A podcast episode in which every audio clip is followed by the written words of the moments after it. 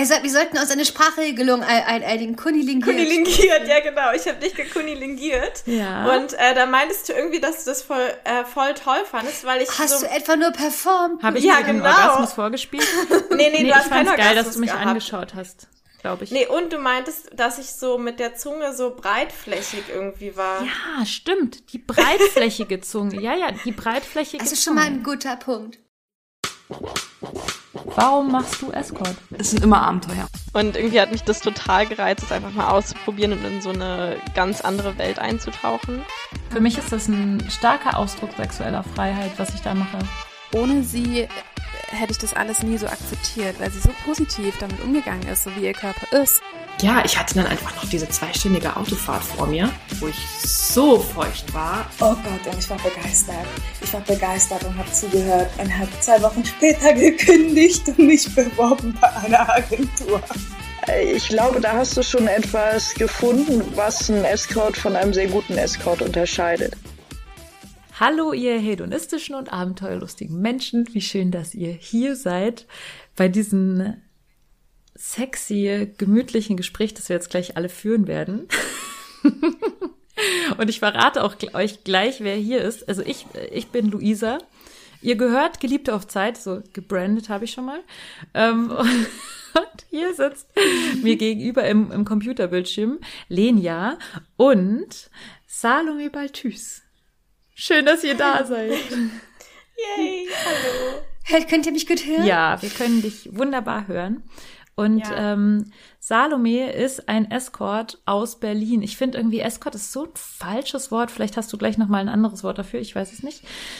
Ich bin, ich bin doch eine Hetere. Das so eine Hetere aus Berlin. Okay, gut. Also du, Salome ist eine Hetere aus Berlin und hat einiges an Geschichten und Erfahrungen bestimmt äh, sexuell und wir wollten Salome Balthus äh, heute mal ausquetschen, was der perfekte Kunilingus ist und andere sexuelle Dinge aus ihr herausholen. das wird schön. Ja, ich muss sagen, ähm, also ich bin jemand, der Kunilingus selbst sowohl gerne genießt als auch erteilt. Ähm, und ähm, also ich habe oft zum Beispiel die große Freude, wenn ich mit einem Pärchendate habe oder mit einer etwas unerfahreneren Kollegin das mache, dass ich immer das Erstaunen sehe, wie gut für Frauen ein Kunilingus ist, wenn ihn eine Frau macht, jemand, der keine Bartstoppeln hat. Ich meine, ich liebe es, Kunilingus von Männern zu bekommen, weil das männliche Begehren noch was ganz anderes ist. Es gibt wenig Frauen, die einen so begehren wie Männer, aber ach Gott, es gibt doch einfach wirklich praktische Vorteile. Und ja, ähm, ich will jetzt nicht sofort so viel reden, ich will mich damit zu mir rantasten. Ich habe nämlich gestern ein Date gehabt mit einem Kunilingus und auch anderen Sachen und bin etwas müde davon. Das sieht so süß aus. Und sie liegt hier gerade vor uns ja. auf der Couch und so eingekuschelt und ich glaube, sie ist immer noch im Date eigentlich, aber. Ja, mit dieser riesigen Teetasse, die wirklich größer ist als der Kopf. Das, das ist wirklich toll. Echt. Man soll viel trinken. Also ja. ich muss sagen, ich ähm, habe jetzt noch nichts, aber ich bin jetzt auch nicht der Kunilingus-Experte oder die Kunilingus-Expertin. Ich habe noch nie so richtig einen richtig guten Kunilingus also, nee, andersrum. Ich habe noch nie einen die, Kunilingus Luisa, wir müssten uns äh, treffen, erlebt, der, der für mich gut war, äh, so richtig. Aber das liegt daran, dass ich nicht so doll drauf Aber stehe. Aber Luisa, Lenia, letztens ja? hatten wir doch in diesem, erinnerst du dich noch an dieses Date, was wir letztens zusammen hatten? Wo du dann irgendwie so, ich weiß gar nicht, wer das irgendwie, auf jeden Fall hast du irgendwie so zu mir runtergeguckt und ich habe dich so gekunilingut. Also, wir sollten uns eine Sprachregelung einigen. Kunilingiert. Kunilingiert, ja genau. Ich habe dich gekunilingiert. Ja. Und äh, da meintest du irgendwie, dass du das voll, äh, voll toll fandest, weil ich Hast so du etwa nur performt? Habe ich ja, genau. Orgasmus vorgespielt? nee, nee, nee, du hast keinen geil, dass du mich gehabt. angeschaut hast glaube ich. Nee, und du meintest, dass ich so mit der Zunge so breitflächig irgendwie war. Ja, stimmt. Die breitflächige Zunge. Ja, ja, die breitflächige Das ist Zunge. schon mal ein guter Punkt. Aber äh, Salome, was ist schon, denn ja. ein guter, was was ist denn ein guter Kunilingus? Ich meine, es ist ein, ein, ein guter Punkt. Viele Leute denken, ich meine, er muss natürlich sagen, dass wir alle ganz unterschiedlich sind, unterschiedlich auch in der Empfindlichkeit. Aber ich habe immer die Erfahrung gemacht, sowohl bei mir selbst auch als bei anderen, dass äh, wenn man jetzt jetzt isoliert nur die, die Klitoris, äh, Klitorisspitze, besser gesagt, die rauskommt, nur stimuliert, dass es falsch ist und oft auch sehr nervig werden kann. Also man muss auch immer schauen, ähm, man muss sich so rantasten. Ich würde das mal mit den, mit den Voraussetzungen anfangen. Die Voraussetzungen für einen guten Kundilingus. Ich glaube, dass es wichtig ist, dass bei Frauen das Schuldgefühl ausge ausgehebelt wird, das sie oft haben, wenn sie genießen sollen, wenn es nur um sie gehen soll. Wenn sie also nicht in der dienenden oder aktiven Position sind, also passiv-aktiv, verwirrende Begriffe. Also, dass sie sozusagen nicht diejenige ist, die gerade jemanden befriedigt, sondern die wirklich befriedigt wird. Das ist für ganz viele Frauen ganz schwierig. Also, damit man überhaupt die Voraussetzungen schafft, ähm, ich habe es auch ganz oft bei Kolleginnen erlebt, die ja, obwohl sie erfahren waren und auch jetzt nicht die Schamgefühle haben, die vielleicht die, keine Ahnung, die 50-jährige Ehefrau hat, äh, aus einer irgendwie traditionellen Familie, sondern die aber einfach beim, beim Date sagen, da können sie sich nicht fallen lassen, da tun sie so, als hätten sie einen Orgasmus, einfach deswegen, weil das da irgendwas in ihnen das stoppt. Mhm. Oder auch so kurz vorm Orgasmus immer stoppt, als ob das so eine Art Schwelle wäre, über die man rüber muss. Ich habe das nie. Ähm, ich weiß nicht, vielleicht bin ich total unprofessionell. aber, nein, aber ich habe damit großer, großer Erfolg, insofern gut. Jedenfalls ähm, ist es dann wichtig, ähm, wenn man jetzt nicht ewig Zeit hat, sich irgendwie runterzuholen oder zu meditieren oder irgendwas oder sich kennenzulernen, ähm, so eine Art Situation zu kreieren, dass es so ein bisschen fake ist, wie sie ist so eigentlich gefesselt oder der, der Partner hält sie vielleicht in den Handgelenken fest. Natürlich nicht so, dass sie nicht wirklich weg könnte, wenn irgendwas wäre, aber einfach, dass sie sich jetzt so fühlt, als ähm, das soll ja so sein, ähm, es geht jetzt sozusagen, also sie ist quasi theoretisch gezwungen zum Orgasmus zu kommen, nur, weil nur dann schämt sie sich nicht, mhm. wenn es passiert. Und das ist wirklich wichtig. Mhm. Das, sonst ähm, wird es anstrengend.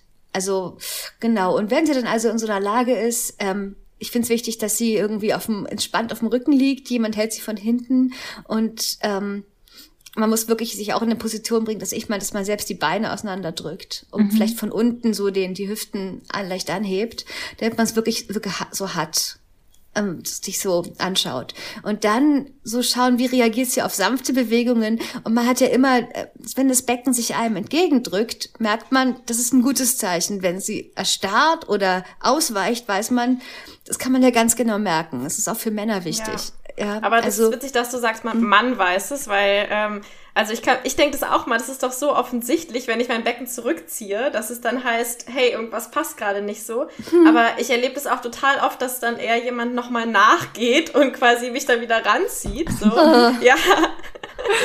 Ja. Mhm.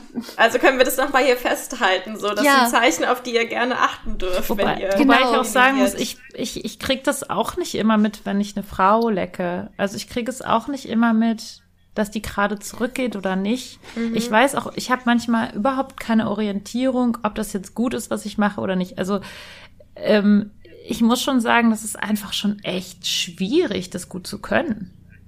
N naja, ähm, ich, ich, ich erlebe es halt selbst auch sehr gern.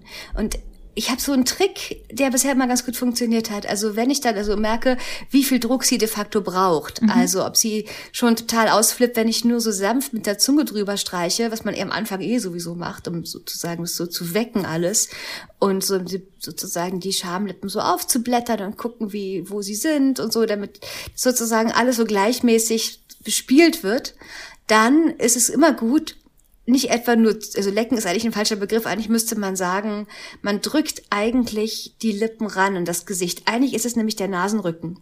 Eigentlich mhm. drückt man nämlich die Nasenspitze rein und hier diese äh, etwas härtere Stelle des Nasenrückens, darauf kann sie sich dann reiben ah. mit ihrer Klitoris. Das kann sie eigentlich, eigentlich macht sie es selbst, weil sie gar nicht anders kann. Und mit dem Mund versucht man dann, es ist oft auch ein bisschen schon nicht unanstrengend für die Zungenmuskulatur, dann sozusagen in ihr so ein Vakuum zu erzeugen und eigentlich saugt man und lässt es auch alles runterlaufen, so damit es schön feucht ist, ist alles egal. Also man, man drückt den Nasenrücken, das ganze Gesicht ran und saugt sich so fest, wie so ein, wie so ein Tentakelmonster.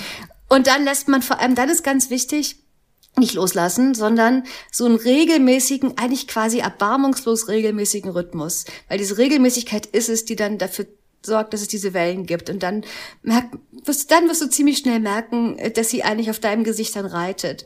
Mhm. Und dann muss, und dann gibt es ja verschiedene Stufen, wo die, wo sie dann eigentlich so klingt, als würde sie schon kommen, aber es ist meistens nicht der Fall. Meistens ist es dann so, eher so diese eigene Selbstbeobachtung und Schamgefühl und denkt, oh Gott, das geht doch jetzt nicht. Und man muss, ich meine, sie wird man muss sicherstellen, dass wenn sie es wirklich nicht mehr wollte, würde sie ja dann, dann ausweichen, mit dem Becken nämlich, nicht mit den Händen oder nicht, indem sie sagt Stopp, mhm. sondern das macht das Becken, ja. Also wenn sie sagt Stopp, aber sie presst sich an dein Gesicht, dann würde ich auf den Körper hören und nicht auf, auf ihre Stimme. Einfach mhm. so, außer sie sagt es mir sehr deutlich. Und dann wäre es paradox, dann würde ich erstmal hochgucken und sagen, na und so, was ist denn? Und soll ich weitermachen? Und, und ähm, manchmal wollen Frauen noch zwischendurch hören, dass sie irgendwie gut schmecken. Mhm. Und die mhm. schmecken ja auch immer verschieden. Jede einzelne Frau schmeckt ja auch verschieden in ihren verschiedenen Zyklusstufenphasen. Ähm, also und ähm, es gibt unglaublich viel Schamgefühl da. Äh, also Frauen wissen überhaupt nicht, dass das schön ist, was das, was das ist. Und mhm. sie ähm, sind ja auch, wir sind ja auch so alle so erzogen oder viele von uns. Mhm. Also zumindest die, die älter sind als 15. Mhm. Und ähm, naja, und dann ist man, also ich meine, wenn sie einen Orgasmus hat, das, das merkt man ja vor allem erstens an der Temperatur des Beckens. Es wird deutlich wärmer und es wird richtig, richtig nass. Ich hatte auch schon mal eine, die konnte squirten und es war so krass, ich hatte das dann wirklich im Ohr drin, weil das war echt so, als würde man so eine Flasche Sprudelwasser schütteln und dann öffnen. Es war so heftig. Ja. Das, ich, gut, dass manche Augen zu hatte, weil sonst wahrscheinlich meine Kontaktlinse rausgerutscht. ich glaube, da kann Lenia auch so ein Lied von singen, wie es ja. so ins Gesicht ja. gesquirtet wird. Ja.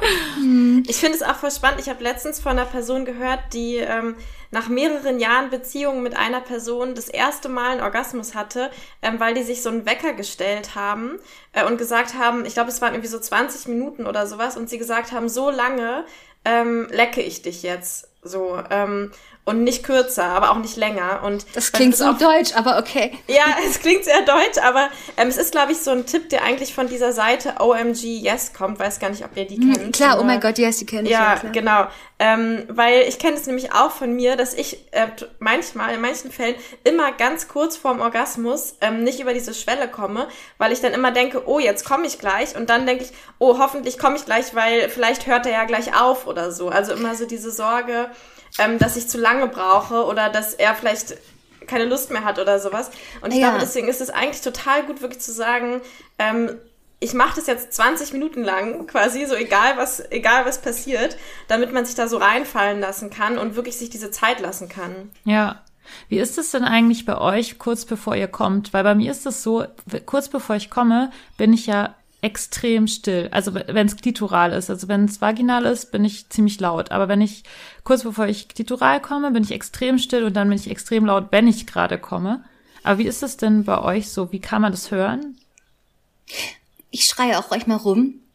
Aber ich bin, ich bin ja äh, auch dann oft so, dass ich, dass ich keine Sekunde vergessen kann, dass ich gerade gesehen und gehört werde und dann ärgere ich mich selber, dass ich nicht, ich mal nicht aufhören kann zu performen, aber es ist auch okay, denn solange ich mich trotzdem spüre, geht's ja noch. Also du, äh, du quasi, du machst die ganze Zeit Geräusche, bis du kommst und, und dann, wenn du kommst, immer noch. Also es ist so ein, wie so ein steigerndes äh, Stöhnen oder ja, so? Äh, nee, ich, ich, ich, ich glaube, ich mache Geräusche genau, bis ich komme und in dem Moment, wo ich komme, ähm, habe hab ich dann einfach den Mund offen und mache kein Geräusch mehr, sondern hm. irgendwie bäume ich dann so auf, wie hätte ich einen epileptischen Anfall oder so. und, äh, okay, ist das so interessant, alle kommen so anders, ne? Ja. Und ich glaube, bei mir ist es genau andersrum. Also ich, ähm, manchmal, also manchmal bin ich auch sehr laut. Das kommt, glaube ich, auch darauf an, was für eine Art. Aber manchmal, ich habe genau dieses, dass ich so den Mund offen habe und ganz leise bin. Äh, genau, genau. Und dann baut sich das so auf und dann, wenn ich komme, ist es aber wieder lauter. Aber manchmal bin ich auch die ganze Zeit laut. Es weiß ich auch nicht genau, woran.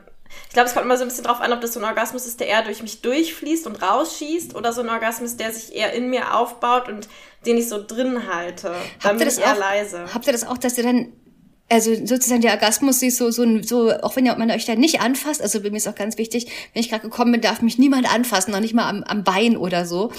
Und ähm, Und dann, wenn ich, und das ist aber dann sozusagen dann die eine Welle ist und dann kommt so 30 Sekunden später dann noch mal so eine Art Krampf irgendwie. Echt? Das ist dann noch so mal so, ja, also der, der, das, das, also die Klitoris, die ja ziemlich groß ist und im Becken ist, dann so noch mal so, so, so nach, also noch mal so Bescheid sagen, so, so. Oh wow, das, nee, das kenne ich auch nicht. Also ich bin eher so bei mir, wenn ich komme, und das ist auch unterschiedlich zu Lenia. Lenia muss es auch gleich erzählen, wie es bei ihr ist. Also bei mir ist es so, wenn ich komme, klitoral, äh, dann darf man mich nur nicht mehr in der Klitoris anfassen, aber ich kann dann noch Vaginalsex haben.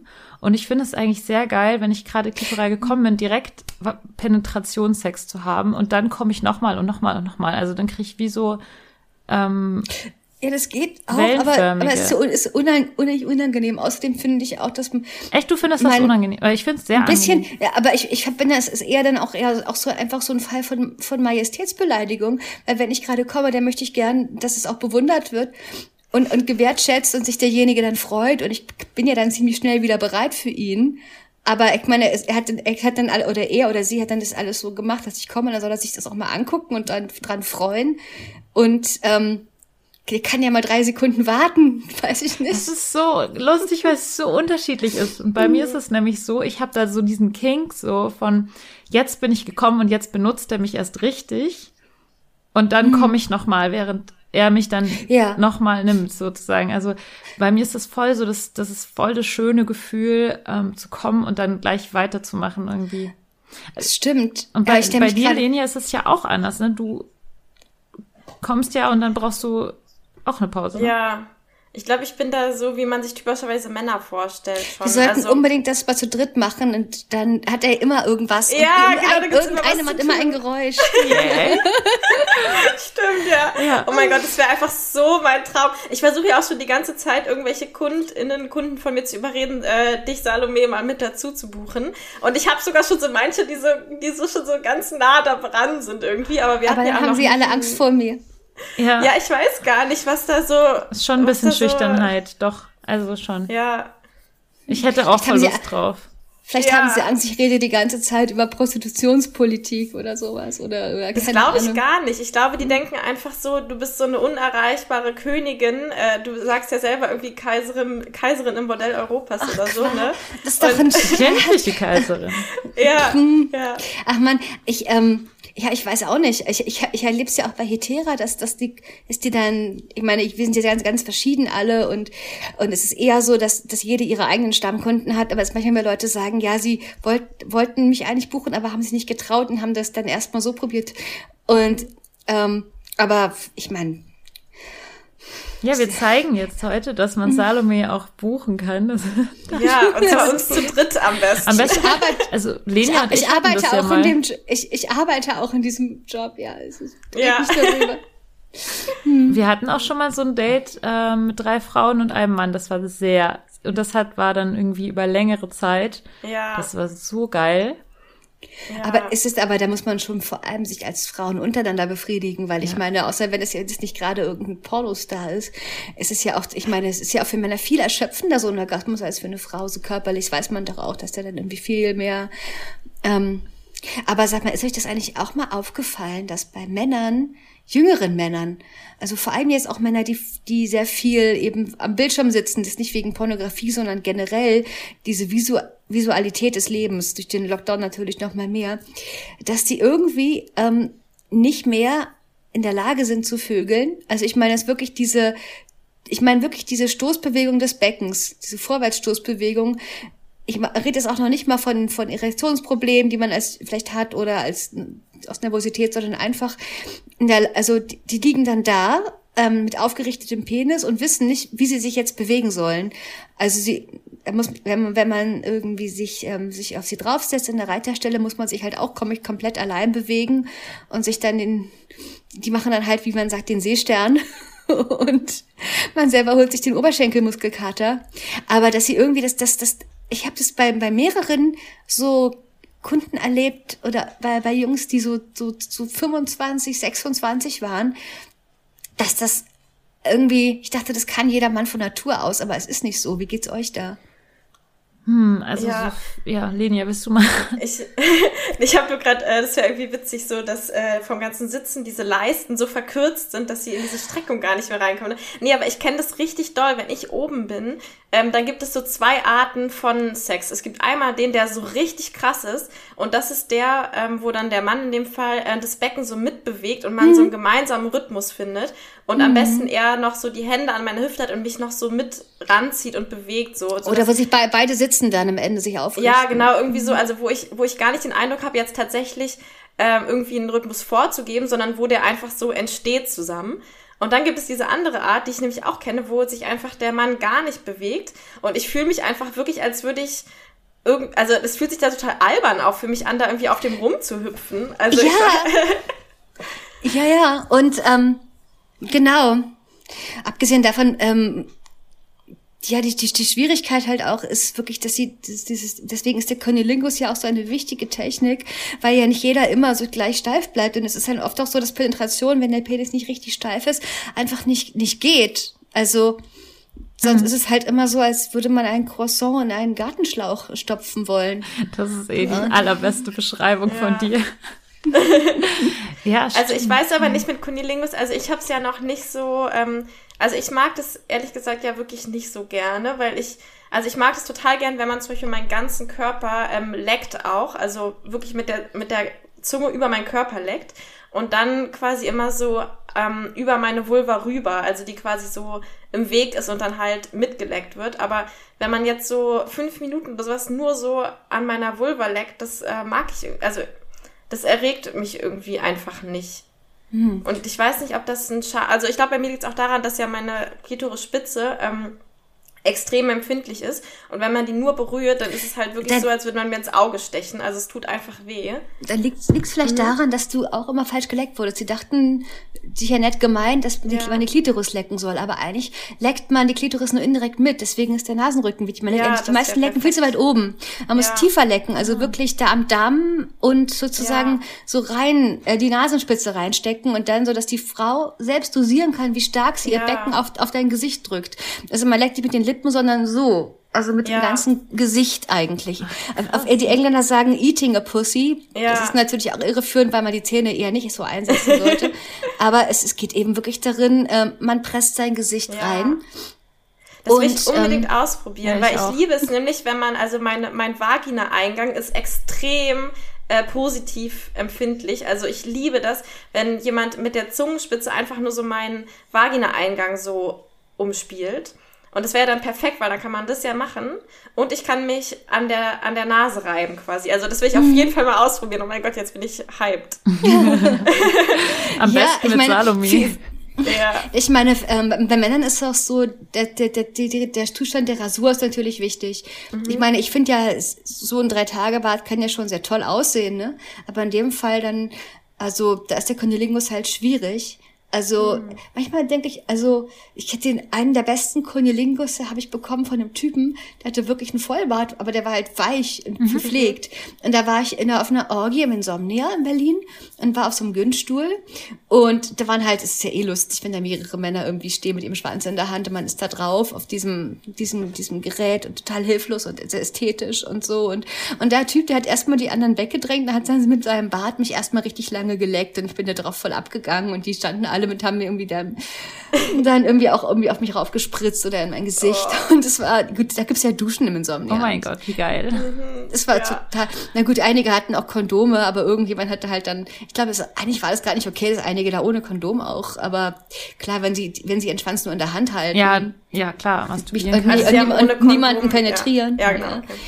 Ja, oh, ich will, will mal wieder ins Insomnia gehen. Ich habe auch echt so mega Lust, mal wieder auf eine Sexorgie zu gehen. Ich habe auch schon ja, was in Planung, aber es ist geheim, ja, weil es privat ist. Wie du auch? Oh, mhm. ah ja, aber es ist nicht privat, aber ich habe was in Planung. Und vielleicht könnt ihr dann auch zufällig gerade da sein. Oh, wir müssen darüber Kön sprechen. Könnte passieren. Ja, das ist, äh, aber das ist erst Ende Juni. Mhm.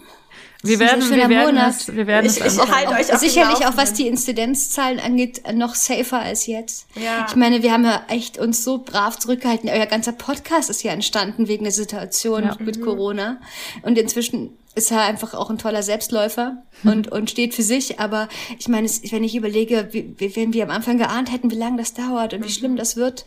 Dann hätte ich diesen so Podcast nie angefangen. Ja, ich hätte vor, so vor zwei Jahren Podcast. Oh mein Gott. Aber Keine Ahnung, was ich gemacht hätte. Ich hätte es wahrscheinlich trotzdem so gehandhabt, wie ich es dann am Ende gehandhabt habe, nämlich einfach Geduld haben.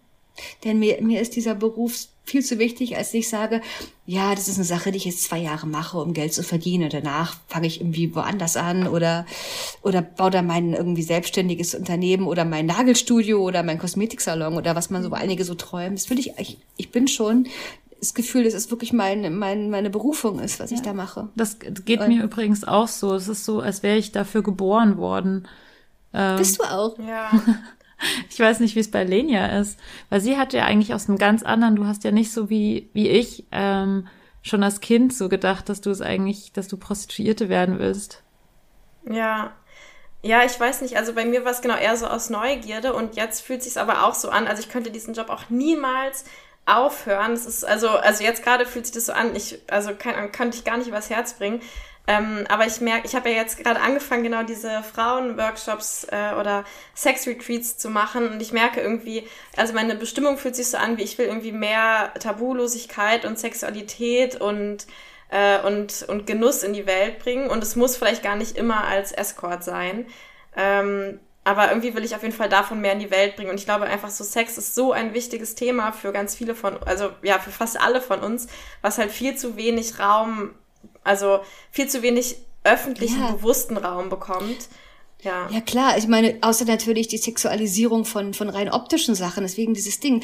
Kunilingus ist eben eine Sache, das ist wirklich mal was nicht für die Augen ist. Okay, bisschen schon, aber da geht's wirklich um, um wirklich um die Sinnlichkeit des Schmeckens und Riechens. Alles, was man eben nicht mit am Bildschirm erleben kann. Mhm. Das ist also auch deswegen sowas Besonderes, weil diese ganze Generation Porno, nichts gegen coole Pornografie, ähm, da ist gar kein, also das ist sozusagen etwas, das ist wirklich Neuland. Mhm. Und, ähm, mhm. und das, was das man nur erleben kann, indem man es tut. Und, und, und was eben jetzt, äh, wenn du Kunilingus bekommst, ähm, sagst du dann, also wie erklärst du dann den Menschen, die dich kunilingieren, äh, was sie da zu tun haben oder so? Hast du da Tipps? Also ich deute es an und wenn sie es nicht ganz verstehen, drücke ich einfach den, ihren, sie am Hinterkopf an mich ran und zeig ihnen das dann schon. Eat my pussy. ja, oder, oder ich, ich kreuz meine Beine hinter, hinter ihrem Nacken und drück sie auf diese Weise ran.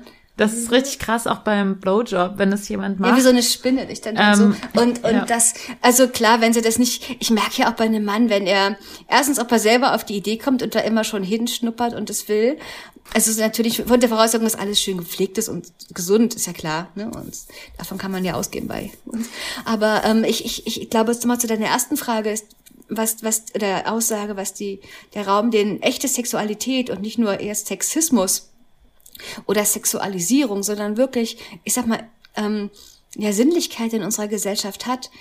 Ähm, ich glaube, dass das so eine, für viele Menschen, für den, für den, für den, was ist, was sie nur noch irgendwie als Theorie in der Welt wissen, aber was sie an sich selbst nicht mehr erleben.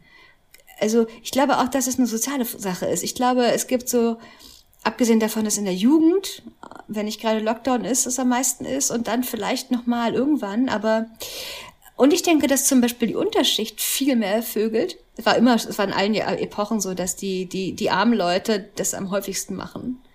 Und es auch am schamlosesten machen, weil sie haben ja nicht irgendeinen Status zu verlieren.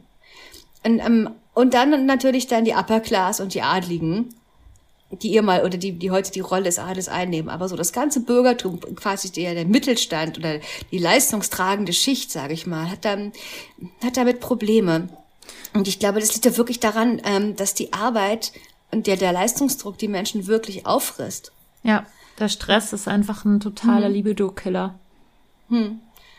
Das ist ja, echt ein in Gesellschaften und in Gesellschaften mit einem ziemlich großen und breiten Mittelstand, der ja auch den Wohlstand ausmacht, wie Deutschland, hat man dann eben dieses Problem. Und man merkt auch, dass diese Art von, von naja, menschlicher Dimension, die ja die Sexualität für jeden Menschen ist, auch, auch irgendwie fehlt.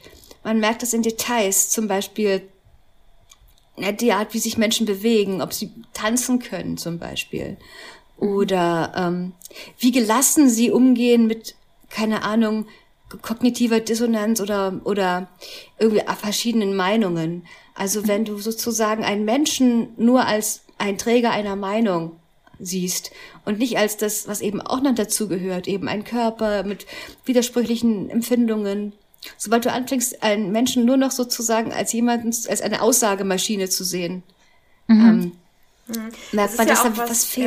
Ja. Ja das ist ja was, was wir auch total oft, glaube ich, hören, so von Menschen, die sagen, hä, wie kannst du denn mit allen Menschen Sex haben? Dann sind da doch auch welche dabei, die irgendwie, ähm, weiß ich nicht, irgendwie mal einen sexistischen Spruch oder sowas bringen. Ja, oder Und, ein Waffenhändler oder keine ja, Ahnung. Genau. Oder ein reicher Vielleicht Banker. jemand, der, ja, oder jemand, der, der, ich meine, klar, also ich bin solchen Leuten wie die, die eine rechte Partei wählen, keine Ahnung, Wähler von Le Pen, einen Franzosen zu treffen, der vielleicht super kultiviert ist und sehr charmant, aber das ist natürlich schon Herausforderung im Gespräch. Aber ich, für mich sind diese Menschen auch immer noch mehr als nur ähm, ihre politische Einstellung. Ja. Auch die kommt ja irgendwo her und hat irgendwelche Wurzeln. Ja. Und, und vor allem gedeiht die in einem bestimmten Umfeld. Und zu dem Umfeld gehöre ich nicht. Und also. Ja, genau, aber trotzdem hängt da halt auch noch ein Körper dran, der irgendwie auch ja, der irgendwie auch Lust empfinden kann und so. Und vor allem finde ich auch immer, ähm, selbst wenn man die irgendwie darauf reduzieren will, dann ist doch so das Effektivste, was man machen kann, so vielleicht auch gerade Generationen äh, zu vermischen und zu sagen, wir jungen Frauen, die irgendwie in Berlin leben oder in Hamburg oder so und total ähm, halt in diesen Bubbles sind, die halt schon fortschrittlichere Meinungen oder sowas haben, das ist doch perfekt, wenn wir dann eben uns auf einer hm. Ebene mit anderen Menschen begegnen, die total wertschätzen und wohlwollend ist und dann sich da so Sachen vermischen können. Und, ich ja. meine, ich, ich bilde mir auch nicht ein, dass ich von jemandem die Meinung ändere, indem ich mit ihm schlafe. Aber man öffnet zumindest so ein Fenster in eine andere ja, Welt. Genau. Das, hm. Und vor allem diese, diese Begegnung, dieser sexuelle Akt, der dann so einen, so einen krassen, auch teilweise so krass ist. Also das, was ich teilweise erlebe mit Menschen, die ich kaum kenne, ähm, an sexueller Intensität, ähm, das ist ja eigentlich auch abgekoppelt eigentlich von dieser Meinungspersönlichkeit oder von dieser Person, Persona, sondern das ist eigentlich mehr so, ähm, was was in diesem Moment zwischen zwei Personen oder zwischen zwei Menschen entsteht ähm, und, und ähm, auch total, ja, das ist einfach so so wahnsinnig schön und ich finde es echt so ähm, super schade, dass einfach tatsächlich unser Zugang zur Sexualität gefühlt für mich immer ungreifbarer wird für, für viele Menschen. Hm. Ja, ich glaube auch zum Beispiel gerade diese, ich, es ist echt ein gutes Beispiel mit dem, mit dem Kunilingus, weil man da auch zum Beispiel sieht, ähm, dieser Unterschied zwischen sozusagen diesem Draufzeigen und dieser ganzen Tipp und, und, und, und Scrollbewegung und dem so ganz sinnlichen Annehmen. Ich meine, in, in Kunilingus, wo man nur irgendwie vorne mit der Klitoris rumspielt, weil man denkt, das ist irgendwie, das ist irgendwie logisch. Das ist eben der schlechte Kunilingus. Und wenn man irgendwie sich so richtig diese ganze Frucht so so reinstürzt, ja, und das alles annimmt und dieses dieses ähm, Übrigens bei Männern ja auch, wenn man dann wirklich, wenn man jemandem wirklich ein gut, gutes Fellatio anbietet, dann leckt man ja nicht nur an der Eichel rum, sondern man versucht es, das gesamte Organ zu bespielen und auch die, die Hoden und, die Finger mit zu benutzen und alles und, und ähm, die Hände wandern zu lassen, einfach um sozusagen diesem, diese ganze ähm, verschiedenen ähm, ja, Nervenenden so gleichzeitig anzusprechen. Da wollte ich hier gleich so einen richtigen schönen Sexarbeiter-Tipp, Heteren-Tipp haben. Mhm. Ähm, nee, den wollte ich eigentlich haben. Oder nicht mal ich, sondern du oder geht's jetzt um das, was haben. ich denke? Ja, ja. ja genau. Ich, und zwar, ähm, Lenia hatte mich gefragt ähm, nach Deep Throat, weil ich ja auch Deep Throat. Na, eigentlich wie, wie auch alle, nicht oder? ich, sondern ich nenne sie mal Frau Frau A. -Punkt. Frau A. -Punkt. Und Vom Frauenretreat, ähm, genau. Da ging es darum, wie man eigentlich beim Deep Throat atmet. Und dann habe ich das nochmal gar, ich habe es nochmal gemacht. Also ich habe es dann tatsächlich nochmal praktisch um, umgesetzt, um nochmal zu gucken, wie atme ich eigentlich. Und dann fällt mir ein, ja, ich atme gar nicht. Äh, Gibt es irgendeine Atemtechnik, die du da anwendest? Nein, ähm, beim Deep Throat geht es ja vor allem darum, ich meine, du machst das ja nicht zehn Minuten lang, da tauchst du auch sozusagen immer wieder auf. Das heißt, ja, du, ne? Und es ist ja, es geht ja eher vor allem darum, vordergründig den ähm, eigenen Wirkgereiz zu unterdrücken. Obwohl ich auch schon mal gehört habe von einer, die das in irgendeinem ziemlich kinky Kontext in der Dusche auch dann so mit, mit Golden Shower in Kombination, das total erfüllend oder beziehungsweise eigentlich das Gegenteil, also, also euphorisierend fand, dann ihren halt ihren Teil des Guide Michelin auf den ähm, rosafarbenen Marmorfußboden zu erbrechen und der und der Typ dann irgendwie dann äh, hat dann abgespritzt auf ihre Haare und dann hatte sie angepickelt, dann haben sie beide geduscht und dann hatte ihr hatte ihr sozusagen noch ganz lieb dann den Rücken massiert auf Dank und so und und sie war total high davon.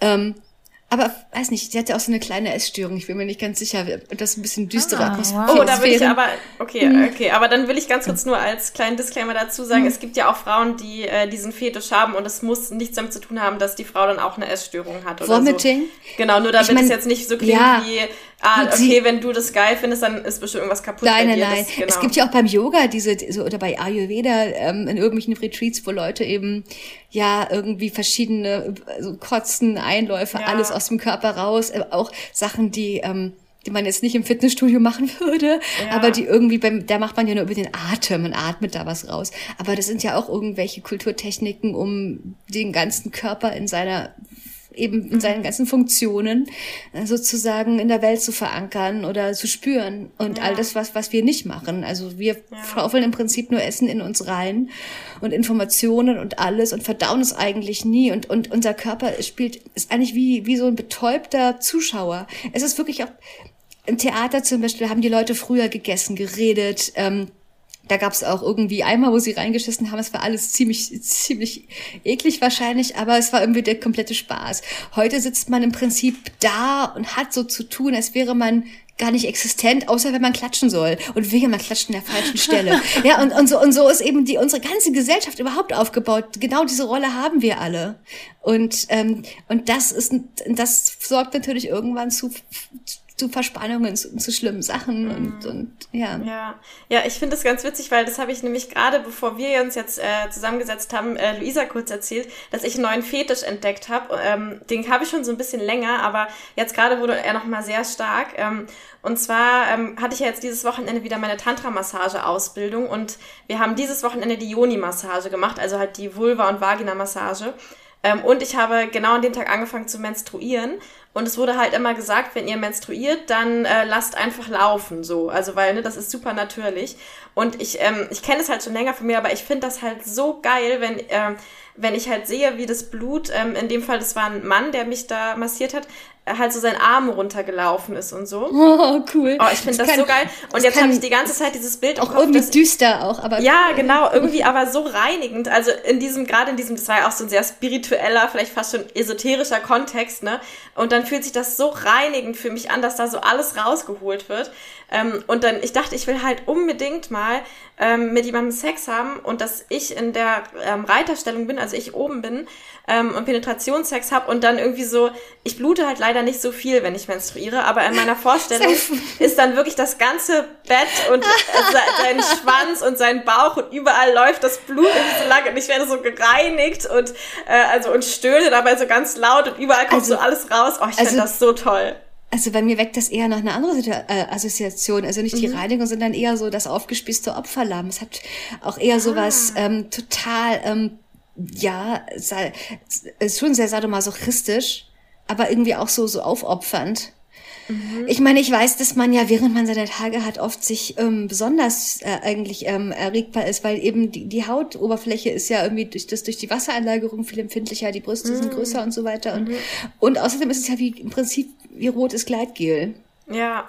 Und äh, natürlich ist das äh, manchmal auch so, dass man, wenn man zu dolle Krämpfe und Schmerzen hat, dann ist vielleicht lieber mit der Wärmflasche auf dem Sofa liegt, so, so wie ich gerade. Mhm. Diese Fraktion bin ich auch eher. Aber habt ihr schon mal versucht, also weil ich hasse es dann so schnellen Sex zu haben, aber wenn dann so ein Penis so ganz, ganz langsam Millimeter, Millimeter eingeführt wird und einfach nur drin ist, das fühlt sich bei mir so, also dann entspannt, also weil meine Gebärmutter und so ist dann so super angekrampft die ganze Zeit. Und wenn dann da irgendwas so drin ist und es so ausfüllt, dann fängt die ah, so an, sich so zu entspannen. Und Beckenbodenmassage. So. Ja, ja, es ist, es ist so toll. Wärmflasche von innen. Ja, genau, es ist ja auch so warm. Es darf sich halt nur nicht, also sobald es dann anfängt, sich in so einem düff, düff, düff, düff, Takt Na klar, es kommt auf den Kunden an. Ich meine, wenn das halt so ein Typ ist, der halt vor allem dich Herr Emmern will wie im Presslufthammer, ist es ja. vielleicht nicht der Typ, den du an dem Tag sehen willst. Genau. Ähm, Oder wenn es irgendjemand ist, der auf andere Weise anstrengend oder eklig ist, ich glaube, da ist es echt sowas für nur mit seinem Lieblingsstammkunden macht man sowas dann an solchen Tagen. Wo wir gerade bei so krassen sexuellen Fantasien sind. Salome, ich habe ja mal so ein Gerücht über dich gehört. Und was wäre ein besserer Punkt, um dieses Gespräch zu pausieren, als jetzt, wo es gerade anfängt, um die Gerüchte zu gehen? Den nächsten Teil unseres Gesprächs hört ihr dann nächsten Freitag wieder. Und bis dahin freuen wir uns sehr, wenn ihr uns auf Spotify oder iTunes Sternebewertung oder Kommentare hinterlasst und außerdem natürlich diesen Podcast weiterempfiehlt und ihr könnt uns auch auf Patreon unterstützen, also Luisa und mich und wir schicken uns jede Woche da Sprachnachrichten hin und her, in denen wir über unser Sexleben und generell unser Leben erzählen, die ähm, ihr dann auch hören könnt, wenn ihr uns da abonniert. Und natürlich findet ihr alle wichtigen Infos nochmal unten verlinkt. Zum Beispiel zu meinen geplanten Frauen-Sex-Retreats oder natürlich auch, wenn ihr uns ganz normal buchen wollt, dann schaut doch unbedingt nochmal auf auch Luisas und Salomis Website vorbei. Tschüss von mir, Lenia, und natürlich auch ganz viele Küsse von Luisa und Salome.